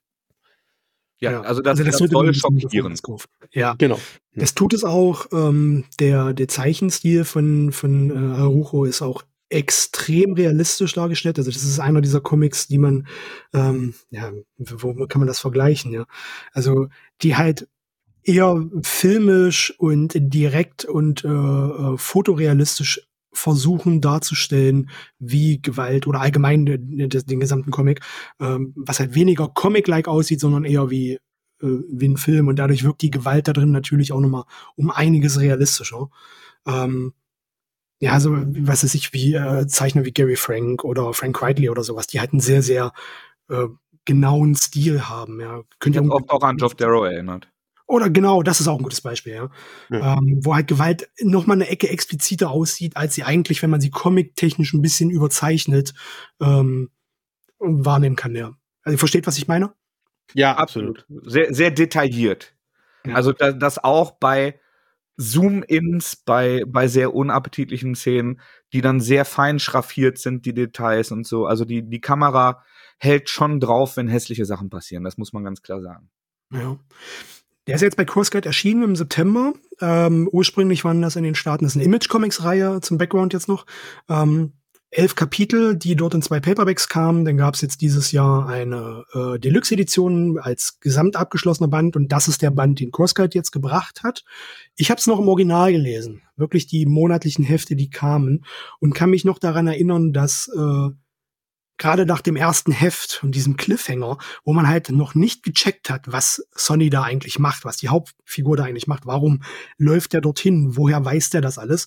Das war so richtig wirr. Also ähm, ich habe die ersten äh, zwei, drei Hefte gelesen. Wäre das nicht Rick Remender gewesen, hätte ich vermutlich ähm, erstmal pausiert. Aber weil das nun mal Remender war und äh, das einer meiner Lieblingsautoren ist, bin ich halt monatlich dran geblieben und hatte dadurch auch diese sehr expliziten Szenen halt mit gewissen Distanzen dazwischen. Also ich habe dann wirklich monatlich mein Kapitel gelesen und dadurch hatten die einen ultra harten Impact. Ihr wisst ja denn die späteren Kapitel, wenn dann mhm. bestimmte Szenen kommen, ähm, weiß ich jetzt, wenn man die am Stück noch mal liest, hast du den Lesefluss, du hast, äh, du bist darauf vorbereitet, was du gerade liest. Aber wenn du äh, deine monatlichen Pausen dazwischen hast, empfand ich das noch mal um einiges intensiver. Kann jetzt natürlich damit zusammenhängen, dass ich die Story jetzt vorher, als ich sie noch mal zusammengelesen habe, schon kannte. Aber der Impact damals beim ersten Lesen war für mich schon sehr enorm. Und ich bin es wirklich gewohnt, gewalttätige Comics zu lesen, weil das ja nun mal auch äh, die Titel, die ich so lese, die sind halt oft in diesem Stil. Äh, aber das hat mich tatsächlich ganz schön umgehauen, muss ich sagen. Gerade in der zweiten Hälfte des Comics. Ich weiß nicht, wie das euch ging. Wie habt ihr das so empfunden? Ähm, ich, hatte, ich hatte damals ja auch die ersten sechs Hefte, glaube ich, zumindest gelesen. Mhm. Du hattest mir das damals empfohlen. Ja. Ähm, und ich war so begeistert, dass ich auch dran geblieben bin. Aber trotzdem jetzt nochmal beim Erneutlesen, doch, ich finde, ähm, die haben immer noch ihre Wucht und ihren absolut, Effekt. Absolut, weil, weil du die ganze Zeit merkst, wie sich die Story auflädt und sich dann in, in solchen Momenten halt entlädt. Ähm, das funktioniert auch so, wenn man es am Stück liest. Oder wie siehst Mhm. du das, Mattes? Ja, also ich fand die, die Gewaltdarstellung auch sehr extrem. Ähm, generell, also für, für mich war das aber mehr ein Actionfilm. Und ich bin Hm. da, glaube ich, auch ein, ein bisschen abgestumpft. Also für mich sind äh, Demütigung und seelische Grausamkeit ähm, machen mir sehr viel mehr zu schaffen in einer Geschichte als ähm, so äh, sehr, sehr grafische äh, körperliche Gewalt Mhm. und Splatter-Effekte und sowas. Ähm, aber die, diese Folter und Demütigung wird ja tatsächlich auch angedeutet und später gehen wir in diese Momente rein. Das fand ich viel extremer. Und ähm, ich, ich bin eigentlich, obwohl ich das Buch sehr, sehr gut fand, aber etwas enttäuscht von dem, wofür ich Remender mag und was ich erwartet habe. Weil eigentlich ist das Ding ein John Woo-Film. Versteht ihr, was ich meine? Ja, ja, ja.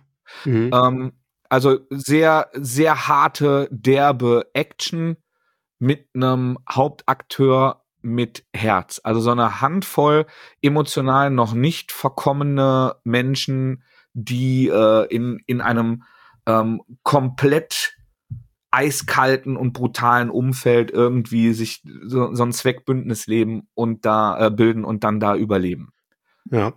Das ist Also erstmal eine, ja. Nee, äh, erzähl ruhig weiter.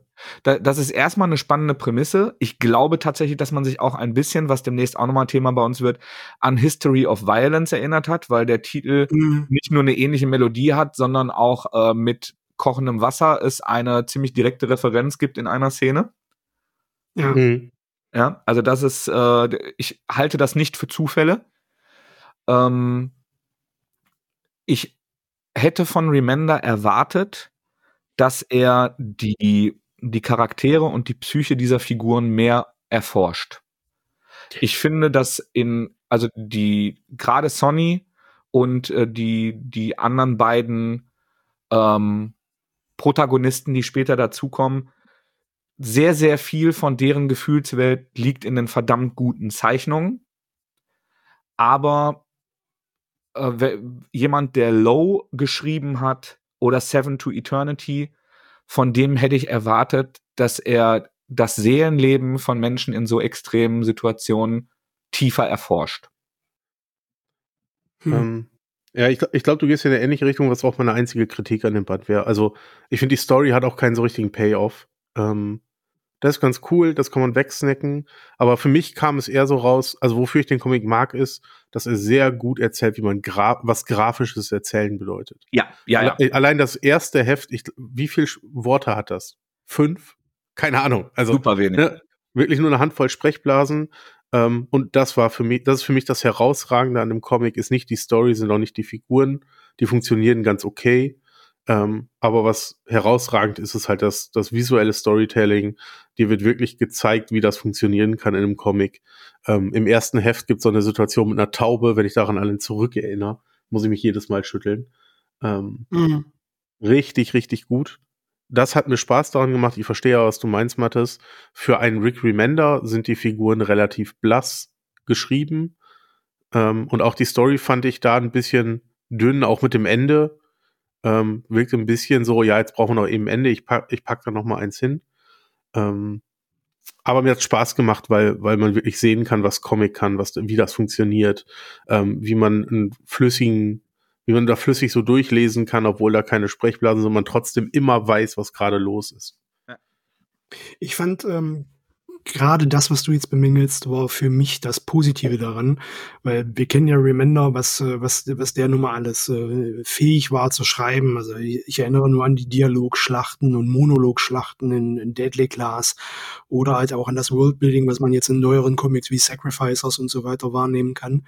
Äh, und hier hat er halt wirklich einfach mal was anderes gemacht als das, was man normalerweise von ihm kennt oder erwartet, sondern halt wirklich dieses äh, visuelle Storybuilding in den Vordergrund gestellt, wenig Text, vieles selbsterklärend, einfach durch die Optik, weil das kommt ja dann vermutlich auch durch sein Comic-Skript mit. Also es äh, klingt vielleicht oder macht vielleicht den Eindruck, dass er sich da primär zurückgelehnt hat, aber das würde ich ehrlich gesagt gar nicht behaupten, ähm, sondern er hat einfach die Dialoge weggelassen und diese recht stillen Charaktere, die gar nicht ins Detail gestellt werden oder in, in den Fokus gestellt werden, weil sie das auch nicht sollen, sondern halt wirklich dieses Pacing, diese Dramatik, die Action, die Panik, die die Menschen, die Figuren empfinden und man dadurch auch als Leser in wahrnimmt, ähm, die steht halt im Vordergrund. Und das ist halt wirklich wie so ein, wie so ein klassischer äh, Action-Thriller, wo es nicht um die Figuren an sich geht, sondern um das, was tatsächlich mit denen passiert.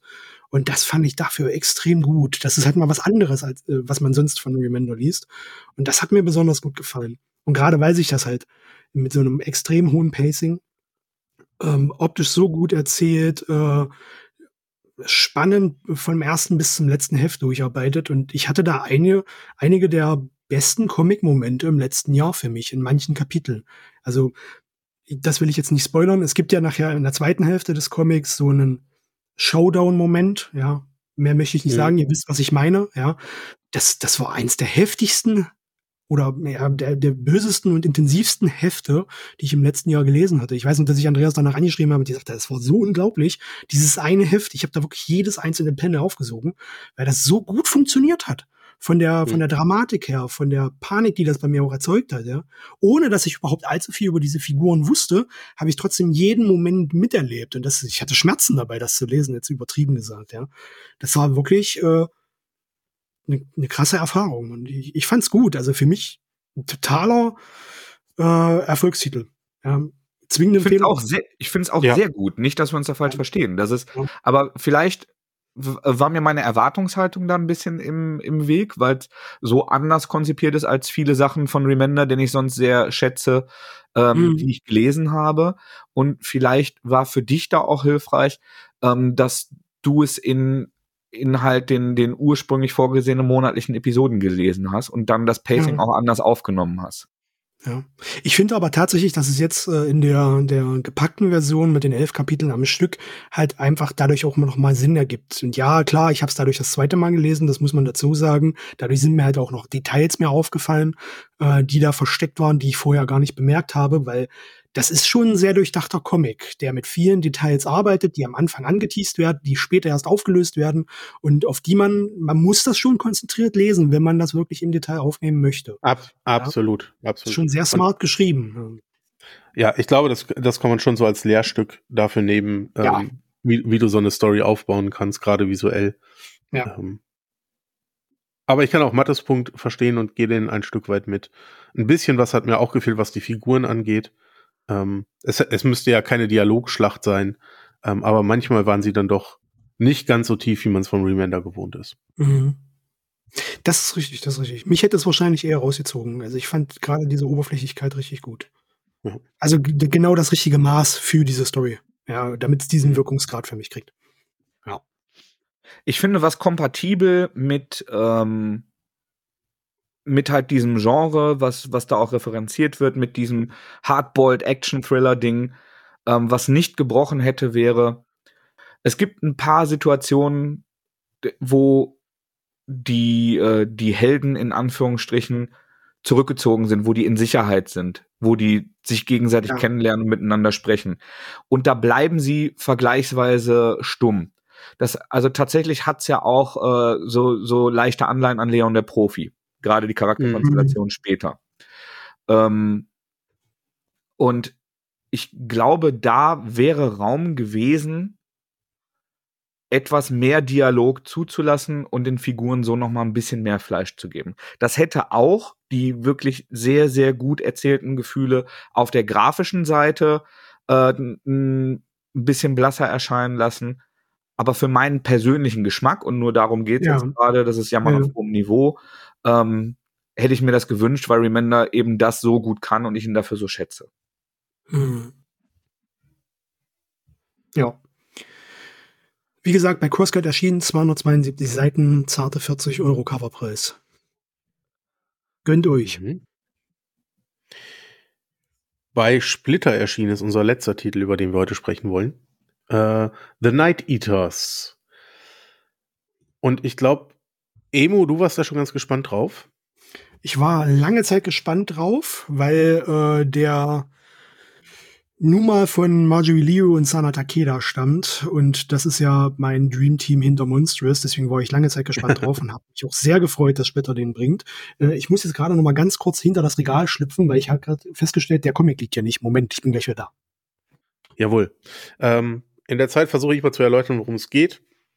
Ähm, Ipo und Keon ähm, sind irgendwann mal aus Hongkong äh, emigriert in die USA, ähm, haben sich da ein ein Haus gekauft, eine Familie gegründet und die beiden Kinder, äh, Millie und Billy, da hat man sich wohl sehr, da hat man sich, sich wohl sehr gut emigriert, ähm, sind mittlerweile, naja, im jugendlichen Erwachsenenalter, ähm, haben ein eigenes, ich glaube, das war irgendwie eine Art Restaurant oder so ein, so ein Schnellimbiss.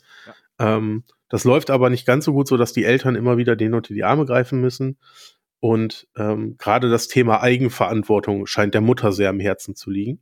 Und um Ihnen das nochmal näher zu bringen, ähm, möchte sie mit Ihnen zusammen eine alte Villa aufhübschen, die verkauft werden soll. Ähm, sie scheint eine irgendwie leidenschaftliche Gärtnerin zu sein. Die Villa ist direkt gegenüber von dem Elternhaus und sie möchte gerne die Unterstützung der beiden haben dabei. Ähm, und das sieht alles sehr harmlos aus, wird aber über die Zeit recht blutig. Also eher ein Horrortitel, ähm, Habe ich was Wichtiges vergessen? Ich überlege gerade. Es ist ein bisschen schwer, weil man so ein bisschen drumherum tänzeln muss, finde ich. Ja, das, ich wollte gerade sagen, also wir müssen müssten mal besprechen jetzt, äh, wollen wir spoilern, weil so ein paar Aspekte kann man nicht besprechen, ohne zu spoilern. Findest du? Ja. Nee, ich glaube, das, glaub, das schaffen wir ohne. Echt? Ja, okay. ich, ich denke auch, dass das möglich ist. Genau. Ich weiß noch nicht, wie ich das finde. Du weißt noch nicht, wie du das findest? Nein. Also, weil der, der Band ein sehr langes Setup ist. Mhm. Ähm, es, das wechselt ein bisschen zwischen Gruselmomenten, dann sehr expliziten äh, asiatischen Horrormomenten und aber auch sehr viel Slice of Life von dieser migrierten Familie, Rückblicken äh, der, der beiden Eltern in, in ihre Zeit irgendwie, bevor sie äh, eingewandert sind. Ähm, diese, diese humoristische äh, Spannung zwischen den sehr amerikanisiert aufgewachsenen Kindern und dieser ähm, klischeebeladenen, ähm, sehr, sehr, sehr militärisch äh, drakonischen asiatischen Mutter ein, ein Klischee, was äh, einige vietnamesische Freunde mir gespiegelt haben. dass, äh, nicht, dass ihre Mama sie nicht liebt, aber dass sie ein sehr, sehr strenges Regiment führt. Und äh, also da, daran habe ich mich erinnert gefühlt, als das dann so geschildert wurde. Mhm. Ähm, und ich fand die, das Artwork wahnsinnig gut. Also ich äh, finde äh, Sana Takeda-Stil sensationell. Das ist ja so ein, so ein Zwischending aus Aquarell, Buntstiften und ähm, ne, also ein sehr, sehr, sehr schwer vergleichbar und ähm, aber äh, unglaublich atmosphärisch dabei. Aber ich weiß nicht, was das Ding sein will. Und ich weiß nicht, ob es das selber schon weiß. Ob das halt ähm, die, diese ähm, die, diese Slice of Life Drama sein will, ob's Grusel, ob's Horror sein will. Und ich finde, dass diese Elemente so häufig springen, dass ich noch nicht weiß, ob ich das Pacing nicht so gut finde oder ob die noch nicht eingegroovt sind. Und mhm. ich erst im zweiten oder dritten Band verstehen werde, wie die erzählen wollen. Aber es hat mich schon, die, diese harten Wechsel haben mich schon immer wieder aus meiner Immersion gerissen. Das muss ich ganz ehrlich sagen. Ja, okay. verstehe ich vollkommen. Verstehe ich vollkommen. Ähm, ich muss Transparenz aber dazu sagen, ich habe ja anfangs schon gesagt, dass ich halt ein Fan von Monsters bin und ich verehre diese beiden Künstlerinnen sehr. Deswegen bin ich wahrscheinlich etwas verzeihender, was sowas äh, betrifft. Äh, ich fand nämlich gerade das sehr spannend im Vorfeld wusste ich, dass es eine Familienstory ist und sehr wahrscheinlich auf eine Horrorstory hinauslaufen könnte. Mehr wusste ich im Vorfeld nicht. Mhm. Das heißt, als ich das gelesen habe, hat es mich vollkommen unvorbereitet getroffen, das, was ich da abbekommen habe. Und nach dem Beenden des Bandes, ich habe mir jetzt erst diese Woche gelesen, ähm, war ich bin ich rausgegangen so, was zur Hölle habe ich da gerade gelesen? Und genau das hat mir daran am meisten gefallen, weil das sind so viele so viele Elemente drin, die irgendwie gar nicht zusammenpassen, so aus unterschiedlichen Genres, ähm, die ich so interessant fand für sich allein gestellt, dass äh, ich hier jetzt ne, so ein Potpourri an Story-Elementen habe, die irgendwie noch gar nicht so wirklich zusammengefunden haben und ich trotzdem gespannt bin, wie das nachher irgendwie verbunden wird. Ja, also gerade diese Familienaspekte, die Auseinandersetzung zwischen Ippo und ihren Kindern, dieses äh, ähm, sehr jetzt war, war ich kurz davor, ein Schimpfwort zu sagen. Wir waren noch nicht explicit, explicit heute, oder? Äh, dieses sehr unschöne Verhalten als Mutter gegenüber ihren Kindern, um das so zu formulieren, ähm, da, das fand ich halt so mega interessant. Den Background von, von Ippo und äh, äh, Keon äh, in Hongkong, wie sie aufgewachsen sind. Da gibt es so einen bestimmten Aspekt, der mich äh, die ganze Zeit über getriggert hat in dem Comic, der dann erst später aufgelöst wurde. Was ich jetzt nicht sagen kann, weil wir sonst spoilern. Ähm, das hat mir alles mega gut gefallen. Für sich alleinstehend, ja. Diese Beziehung zwischen den Kindern und den Eltern. Für sich alleinstehend, super gut. Dieses Mysterium um das Haus, für sich alleinstehend, super gut. Das, was nachher passiert, was sich denn offenbart, super gut. Aber zusammen irgendwie weird, ja. Also ja, ganz, genau, ganz genau, ja? So diese diese diese manga-esken ähm, ähm, äh, Darstellungen der Kinder in den Reaktionen, ja, wenn die so total überspitzt reagieren, was so wirklich wie in Mangas dargestellt wird, logisch, klar, Sana Takeda ist eine Manga-Zeichnerin, ja. Hier hast du es wie bei Monsters auch, aber in einem amerikanischen äh, Comic-Korsett drin äh, also für sich allein super gut, aber wie passt das jetzt in diesen Comic rein? Und das fand ich total wild irgendwie, ja, und das hat mir sehr gut gefallen.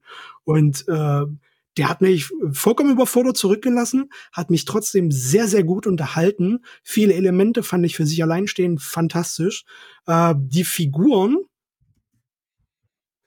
gerade die Eltern, äh, haben mich so gehuckt, dass ich extrem gespannt bin darauf, wie es weitergeht. Aber ich verstehe jeden, der sagt, was für eine Sch was für eine seltsame Unterhaltung, um es so zu formulieren. Ihr merkt, wie hart das für mich ist. Ihr merkt, wie hart das für mich ist. Äh, was für eine seltsame Unterhaltung. Ja, das verfolge ich nicht weiter. Kann ich vollkommen nachvollziehen, bin ich bei jedem dabei, aber bei mir war genau das Gegenteil der Fall. Und das war äh, eine sehr krasse Leseerfahrung, muss ich sagen. Ja. ja. Mir hat sehr gut gefallen und ähm, ich wusste vorher gar nichts. Ich, ich, kannte das Kreativteam und Emo, dass du die immer so lobst und da dachte ich, hey, ja. Jetzt kommt eine Reihe, die nicht äh, 100 Hefte lang wird, sondern halt drei Bände, dann ist die abgeschlossen. Ähm, jetzt habe ich auch mal die Chance, was von denen zu lesen. Und ich muss ehrlicherweise sagen, ich dachte nach den ersten zwei Kapiteln, ich dachte, das wären, ne, so vom Cover her muss ja auf jeden Fall eine Horrorstory sein. Und nach den ersten zwei dachte ich, ich hätte schon überführt. Ne? Ah, hier mhm. geht's um Migration und der Horror ist eigentlich nur auf einer Metaebene und ja, ne, so wie man sich das dann so ja, vorstellt. Und dann, dann kippt das ja irgendwann. Und das hat mir daran so gut gefallen. Der Comic konnte mich richtig überraschen. Ja, man ja. fühlt sich immer so ein bisschen wohl. Man dachte, jetzt habe ich das hier verstanden, was hier gerade passiert. Und dann kippt's wieder und dann geht's in eine komplett andere Richtung, ähm, mhm. als ich es erwartet hätte. Und das ist das, was mir daran einfach so gut gefallen hat. Ähm, er ist optisch toll. Inhaltlich kann er mich überraschen. Und gerade wenn man so viel Comics liest wie wir, finde ich, ähm, kriegt man es dann ja doch immer seltener, dass eine Story einen wirklich überrascht oder Pfade einschlägt, die man nicht hat kommen sehen. Ja. Und daher möchte ich auf jeden Fall in den zweiten reingucken. Ich verstehe aber auch, ähm, der springt echt viel. Und gerade mit der Mutter hatte ich, habe ich mich schwer getan, weil nicht nur die Kinder kommen nicht an sie ran, auch ich als Leser, finde ich, äh, komme gar nicht an die Mutter ran. Ich verstehe überhaupt nicht, was da los ist ähm, und kann da auch überhaupt nicht connecten. Ja. Ähm, ja, und bin da jetzt wirklich gespannt, wie es weitergeht im zweiten Band. Den werde ich auf jeden Fall lesen, ähm, denn genug gehuckt hat es mich dafür. Ja. Ähm, kurze Detailfrage. Ihr habt verstanden, wer das war, den sie da in den 50er Jahren, äh, in, nee, in den 40ern war das sogar, glaube ich, äh, in Hongkong getroffen haben. Das war Bruce Lee, oder? Genau, Jun Fan, ja. Haben, ja. haben sie ja gesagt. Genau. Okay. Das sind halt solche, solche kleinen Details, die, äh, die mich dann halt so pleasuren. Ja, ich, ich sehe das und freue mich dann über solche kleinen Mini-Details, die eigentlich überhaupt keine Rolle spielen bisher. Aber äh, das, das fand ich einfach toll. Zum Artwork würde ich gerne noch sagen, ähm, ich kannte Sana Takeda halt primär äh, von Monstrous und äh, ich, das war wirklich auch mal eine willkommene Abwechslung, sie abseits dieses steampunkigen äh, Fantasy-Designs, was er bei Monstrous zeichnet, hier zu sehen, wie sie halt eine Familie äh, in den USA äh, zu Zeiten von äh, der Covid-Pandemie ähm, zeichnet halt so quasi einen regulären, normalen menschlichen Alltag. Ähm, und das war halt äh, überraschend zu sehen, wie gut das auch funktioniert. Wenn man sie halt wirklich nur aus diesem speziellen Genre von, von äh, Genre-Comic her kennt. Ja. Das war ja wirklich beeindruckend. Dass sie da auch so gut funktioniert, meine ich. Ja. Ja. Äh, optisch wirklich ein, ein toller Titel, finde ich. Ähm, hm. dem, das hat sich gelohnt. Ja. Ich glaube, die Liste für heute ist leer, ne? Ja, ja genau, drei Bände wären es. Drei Bände wären. Der erste liegt jetzt vor mit 208 Seiten zu 29,80 Euro beim Splitter Verlag. Night Eaters, sie verzerrt die Nacht. Ja. Ja. So. Ich habe übrigens gerade nochmal nachgeguckt. Unser hm? Interview mit Sana äh, Takeda ja. ähm, zu Monstrous ist äh, auf dem Crosscult TV äh, Kanal noch auf YouTube zu sehen. Andreas und ich haben ja Sana Takeda interviewt. Ja, ja, das, das klingt jetzt gar nicht angeberisch. Das waren weiterleitende Informationen aus der gleichen Absolut. Redaktion. und, wir, und, wir, können sogar behaupten, wir haben sie zweimal interviewt. Haben wir wirklich? So, ich wünsche euch ein schönes Wochenende, einen wunderschönen ersten Advent. Nee, nee, nee, warte, warte. Beim weil, ersten Mal war die, mit, war die mit Simultanübersetzerin tatsächlich, ja. weil sie ja. äh, spricht ganz schlicht Englisch, ja. Ganz genau. Ja. Und ähm, wir haben danach festgestellt, dass ich die Aufnahme irgendwie unterbrochen habe während des Interviews. Ach, das ist sechs Jahre her. Jetzt habe hab ich es geschafft, jetzt habe ich es geschafft, jetzt habe ich es geschafft. Und wir haben dann tatsächlich nochmal äh, gefragt, ob wir es wiederholen könnten und uns, äh, hm. also vor allem ich habe mich untertänig entschuldigt und äh, ja, das ist dann der zweite Take, der da zu sehen ist. Wie, wie hat sie es verkraftet? sehr, sehr, sehr professionell. Ich ja. habe aber auch wirklich gesagt, dass mir das sehr, sehr peinlich, sehr, sehr unangenehm ist, dass uns das noch nie passiert ist, dass ich mir entschuldige. Also das war neues Equipment, mit dem wir noch nicht so vertraut waren und ähm, es war also sowohl sie als auch die Übersetzerin sind da sehr professionell mit umgegangen und sehr freundlich. Ja. Obwohl es bestimmt genervt hat. Tierisch. Ich hatte, ich hatte das, glaube ich, in einem der früheren Monstrous-Bände, glaube ich, mal gelesen, dass das da äh, in den Zusatzinformationen drin stand. Oder es war ein Interview, ich weiß es nicht mehr genau. Äh, Sana Takeda ist ja Japanerin. Ja? Und Marjorie Liu spricht selbst aber wohl kein Japanisch. Zumindest hat sie das früher nicht. Ich weiß nicht, ob sie es mittlerweile tut. Und äh, das muss wohl gerade am Anfang der Arbeiten zu Monstrous eine riesengroße Herausforderung gewesen sein, die Skripte äh, für Sana Takeda verständlich zu machen, damit sie wusste, was sie zeichnen soll, weil äh, sie halt beide keine gemeinsame Sprache gesprochen haben. Und das muss mega schwer gewesen sein. Und ich konnte mir das nie vor, äh, vorstellen, wie die das gemacht haben. Ja, gerade bei so einem Detailwerk wie Monstrous ja nun mal ist, ja, wenn du so eine so eine mega eigene komplexes Worldbuilding IP dort auf äh, in die Welt setzen willst, denn das irgendwie mit so einer Sprachbarriere auch ausschließlich digital weil die haben sich ja nie getroffen, zumindest in den Anfangstagen, äh, sowas denn umzusetzen. Da habe ich auch einen riesen Respekt vor gehabt. Das ist, äh, ja, wollte ich nur noch mal Ja, sagen. absolut. Ah, Nostalgie. Gut. Was steht Weihnachten bei euch an? Wir haben also, wir haben heute den 2. Dezember, das heißt, ihr werdet das wahrscheinlich ein bisschen später hören. Ähm, was steht an bei euch? Feiert ihr den ersten Advent?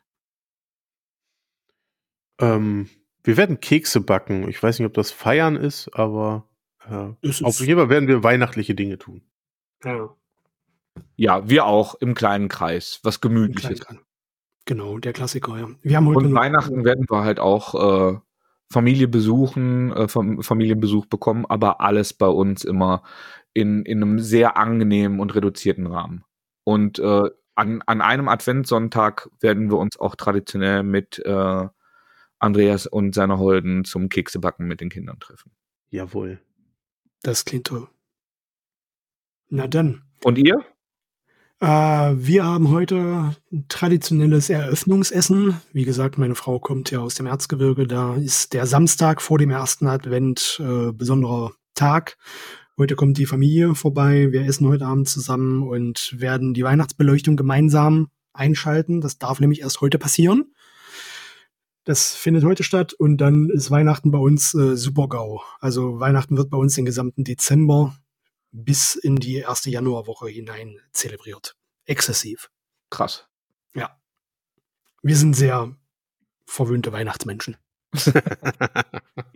Klingt doch sehr gut. Dann Kinder äh, sich.